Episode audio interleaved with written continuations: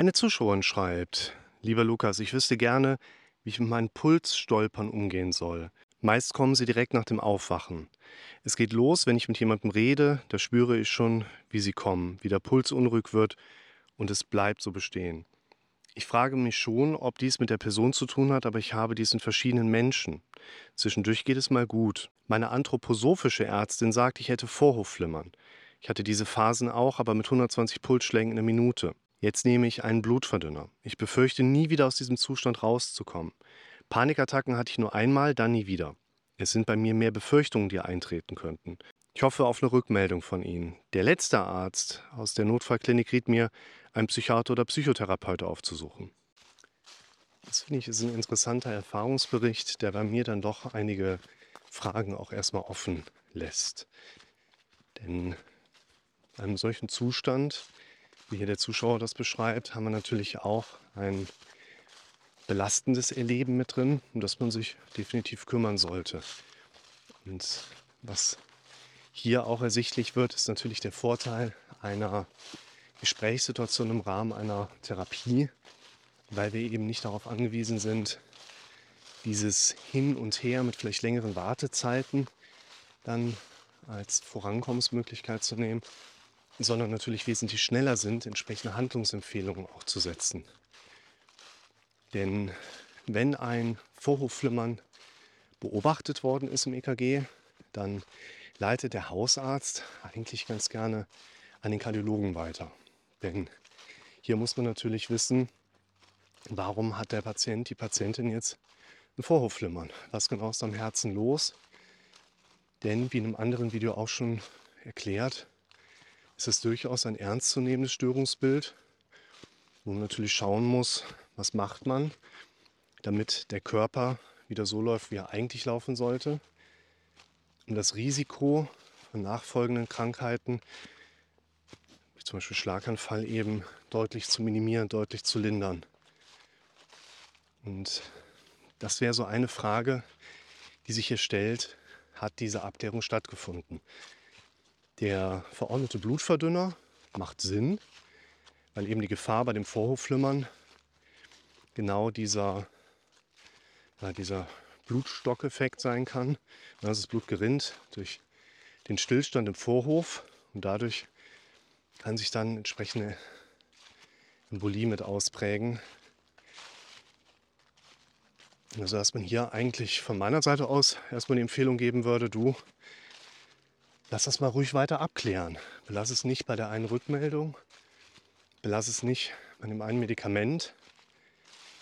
Und das kriege ich natürlich, ich sage mal in so einer Art und Weise, häufiger erklärt. Und dann gebe ich sowas zu bedenken. Dann sagt mein Gegenüber, ja, ja, nee, nee, ich war natürlich auch bei drittens, viertens. Und dann weiß man auch, ja, alles klar. Na, aber da nochmal der Hinweis, lasst Symptome, die neu auftreten, von denen ihr nicht wirklich kategorisieren könnt, was ist das gerade, einmal ärztlich gegenchecken.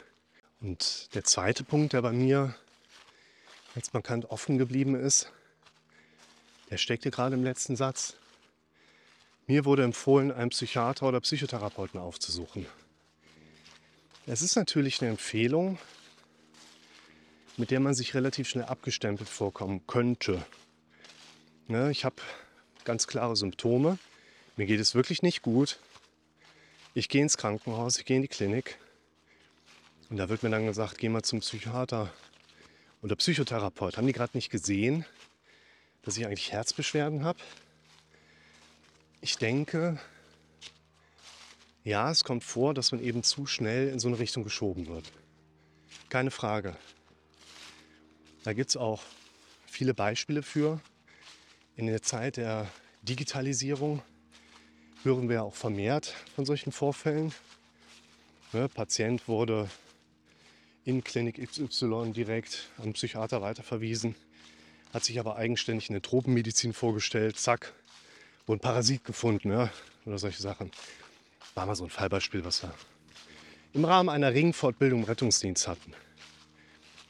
Nur, man muss natürlich auch zu dem Punkt kommen, wenn man jetzt als Arzt jemanden untersucht und sieht, der sieht jetzt so für uns nicht nach einem Notfall aus, Er fühlt sich aber so.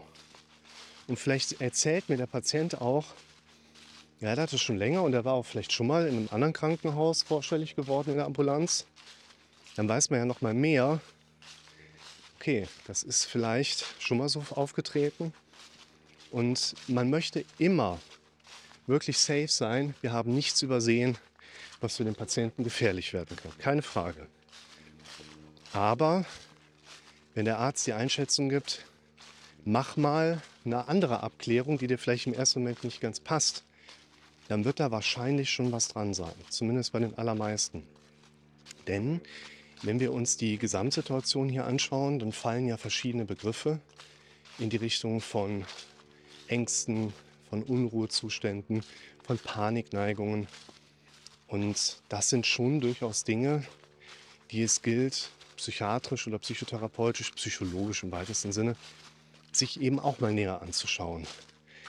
Vielleicht hier mal eine Einschätzung, die jetzt auch auf einem Patientenkontakt von mir ganz aktuell beruht. Ich würde sagen, du solltest auf jeden Fall schauen, dass du zu einem guten Psychiater kommst. Denn ich habe einen Klienten, der hat im Prinzip nach Cannabiskonsum eine Neurosymptomatik entwickelt und ist da quasi nicht mehr so von runtergekommen. Hat sich dann unter anderem irgendwann auch bei einer Psychiaterin vorgestellt, die dann daraus geschlossen hat, hey, wie ist denn das so auf einer kognitiven Ebene? Hast du viele Gedanken, die du nicht denken willst? Ja, kann schon sein.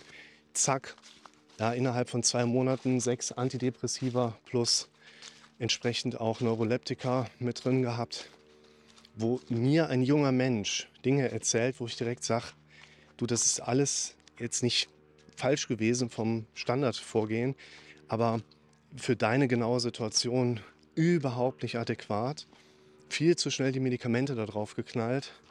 Und der Patient, der war auch sehr unruhig, besorgt über seine Situation. Aber im Grunde genommen hat er mir im ersten Gespräch vor allen Dingen eben auch aufgezeigt, er ist auf der Suche nach Werkzeugen. Er will unbedingt ein Werkzeug. Und er hat jetzt die letzte Hoffnung noch in mich gesetzt, ob ich ihm vielleicht da Werkzeuge mitgeben kann. Und ich sage, nein. Ich habe ihm das natürlich alles erklärt, aber ich sage, nein, ich kann dir keine Werkzeuge geben.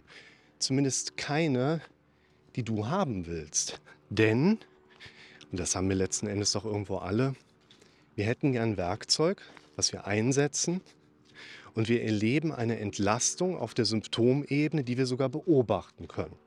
Das heißt, ich mache was wie die richtige Meditation und dann komme ich aus der Meditation raus, in der ich mich zufälligerweise auch zu 100% auf die Meditation konzentrieren konnte und bin symptomfrei, gehe auf die Suche nach meinem Symptom und bleibe symptomfrei. Und dieses Werkzeug gibt es nicht. Und das ist einer der klassischen Denkfehler, die wir alle aber in diesem Konstrukt mit drin haben.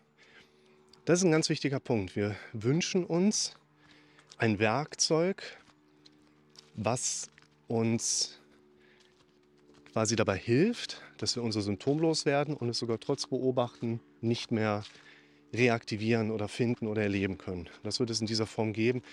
Das ist zumindest nicht das Nächste, was bei dir passiert.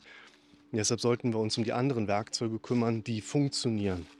Und die haben vielleicht eher die Charakteristik des allmählichen Vergessens. Ja, wenn du den Plan hast, heute was zu vergessen, dann wird in aller Regel dein Fokus maximal auf dieser Sache liegen. Und es wird dir nicht gelingen, die Sache zu vergessen. Eine Sache also so beiläufig zu vergessen, das ist eher so der Hintergrund, dass dir in zehn Tagen auffällt, oh, oh stimmt, ich habe ja voll lange nicht mehr Punkt, Punkt, Punkt.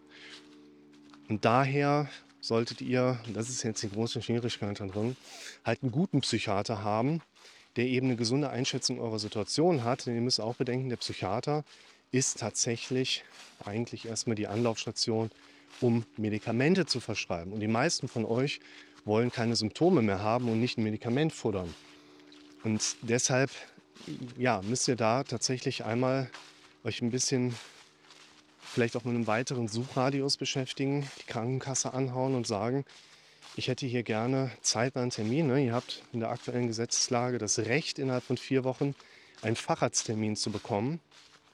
Und wenn ihr den Termin dann habt und seid mit der Rückmeldung des Arztes im ersten Sinne so grob uneinverstanden, dann solltet ihr darauf pochen, dass ihr auch einen zweiten Termin noch wahrnimmt, damit eure Situation richtig eingeschätzt werden kann. Denn, das ist das Problem natürlich hier dabei, die Wartezeit auf den Psychotherapietermin, der über die Kasse abgedeckt ist, der liegt natürlich auch in der Wartezeit mit dabei. Ne? Also bei mir mittlerweile ist es auch so, ich habe keine Kassenzulassung.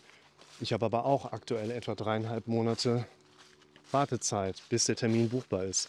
Bei mir habt ihr natürlich den Vorteil, wir machen keine ich sag mal, großen Anträge bei der Krankenkasse. Es kann sein, dass wir zwei, drei Sessions mal haben und gut ist und ihr habt nirgendwo einen Eintrag.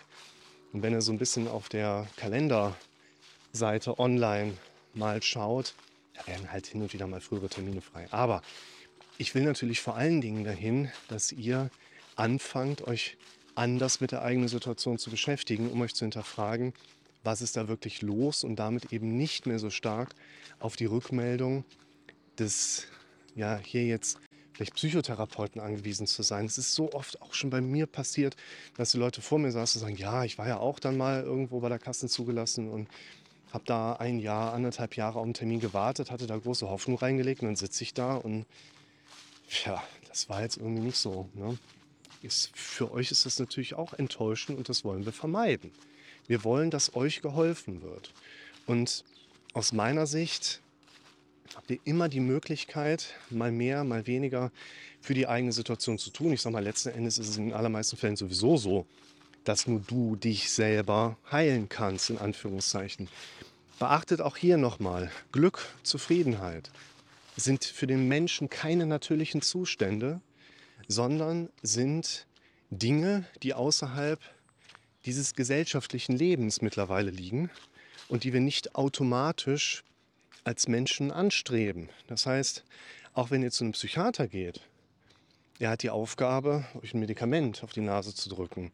Das führt dann vielleicht dazu, dass du wieder berufsfähig wirst, ne, deiner Arbeit nachgehen kannst, weil du so ein Stück weit betäubt dahin gehen kannst. Aber das hilft dir nicht dabei, glücklich und zufrieden zu werden. Das müssen wir beachten. Deshalb es ist so eines der Klassiker, die ich im Moment eben ganz gerne auch tausche.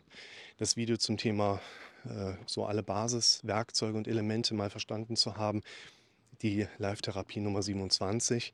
Und zwei Videos, die ich hier gerade mit dem Begriff der Befürchtung nochmal mit deutlicher reinnehmen möchte, sind negatives Denken unterbrechen. Verlinke ich euch ja wie immer alle unten. Und eben auch Negatives loswerden, negative Gedanken und Verhaltensmuster loswerden. Und wenn ihr euch mit diesen Modellen mal konkret beschäftigt, ja, das braucht ein bisschen Zeit, ja, da müsst ihr so ein bisschen was dran feilen. Und wenn ihr euch damit ein bisschen auf die eigene Situation reflektiert, dann werdet ihr wahrscheinlich relativ schnell schon selber auch kategorisieren können, was könnte euch im nächsten Schritt am ehesten helfen.